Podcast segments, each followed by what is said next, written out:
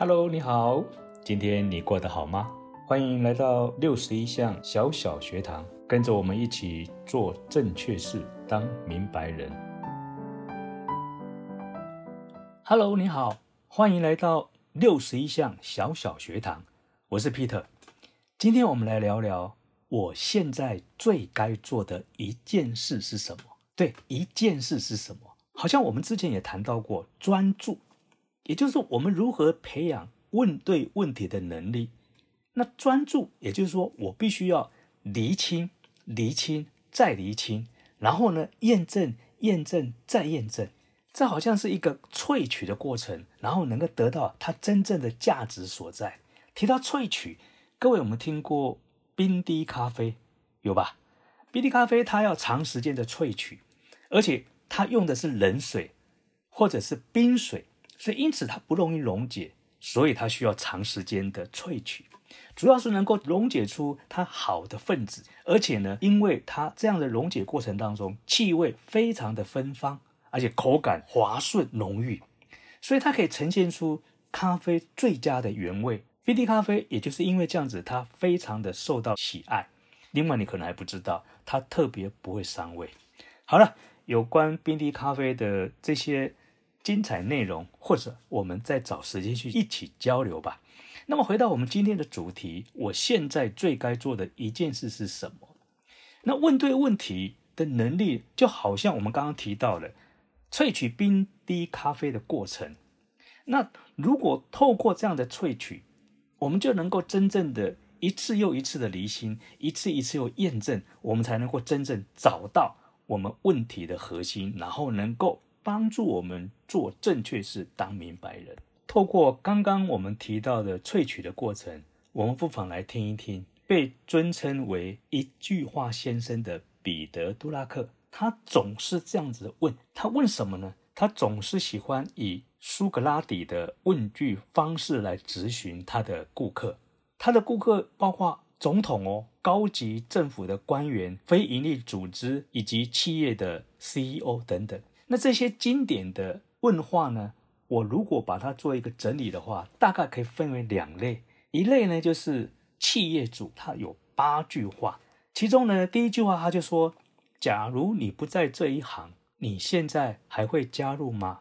这是一个很棒的问句，帮助我们厘清。第二句他说：“如果你不加入，你会采取什么样的行动呢？”各位看到了。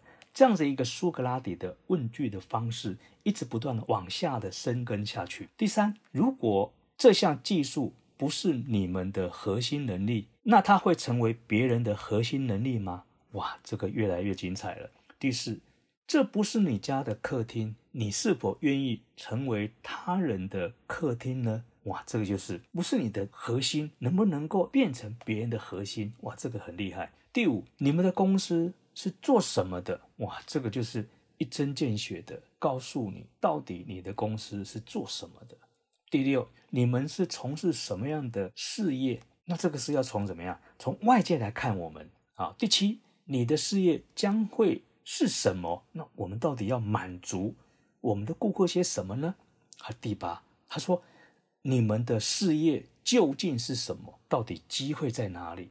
如何来进行？哇，这个对一些企业主来说太经典了，太有帮助了。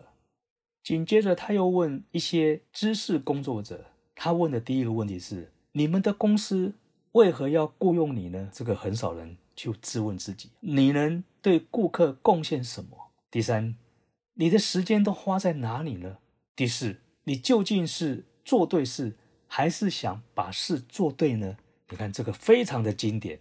第五句话，他说：“用对的方法做错事，远比用错的方法做对事来的可怕。”你有自我检视吗？第六，他说：“你又如何协助属下尽情发挥呢？”第七，他又问知识工作者：“你能做什么？你你有没有想过？哎，我能做什么？”第八，你不能做什么？你的强项跟你的怎么样短板？你怎么这样去识别他人？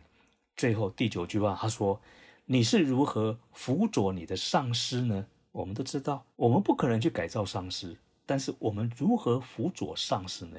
你看他这几句话问的非常非常的经典，所以刚刚提到了，专注于厘清、厘清再厘清，验证、验证再验证。刚刚从企业主问到了知识工作者，我们发现到一句话一针见血，马上什么就能够达到核心。这一位一件事先生彼得·杜拉克，他又说：“他说，请不要告诉我我不能做什么。他说，这只是你自己的限制而已，或许是借口。有效性是可以学习的，管理也是必须学习。所以，杜拉克常常问别人三件事情，这也是非常经典的。他说，第一件事情，你现在最该做的一件事是什么？你看，不断的离心。第二，这件事情若不做。”会有什么样的后果？哇塞，这不是不是非常清晰了？最后他说，这件事情若交给别人来做，一样好。请问你会放心吗？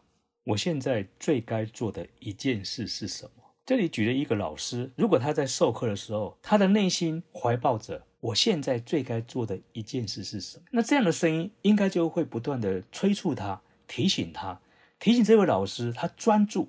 专注再专注，专注在哪里呢？学生能做到什么？所以，一个老师不是去寻求他个人的表现如何，而是他能够做什么对学生有帮助。所以，他们怎么样去发现这每一个学生当中的强项是什么，长处在哪里，他又有什么才华，并为他们立下一个短期或者长期的目标，好让他们这些学生，他们可以因着这样而更上一层楼。这是一个老师要想的。我现在最该做的一件事是什么？接着，这个老师呢，还要针对每一个学生的弱项、短处、限制，来找出一些对策。这个对策呢，使他们能够发挥自己的长处时候，而不会受到短处的牵制，或者他们的弱项的威胁。最后，学生可以从自己的表现中获得一些回馈，进而培养他们的自律或者自我引导的能力。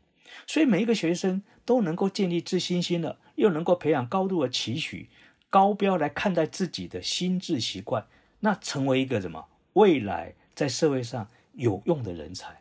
那你说这样的老师他是不是做对事？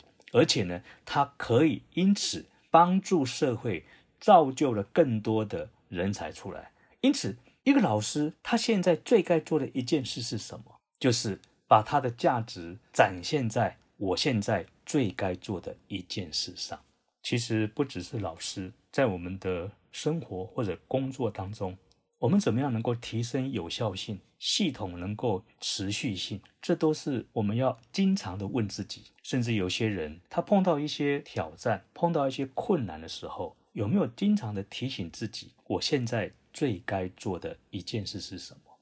所以，透过这样子的萃取，透过这样的厘清。我们才能够真正的做正确事，当明白人。今天我们就分享到这里。如果你有任何的问题，我们可以留言一起来探讨。若是你也喜欢这个节目，你也可以按赞、订阅，并且分享给你身边的好朋友。祝福大家，我们下次再见。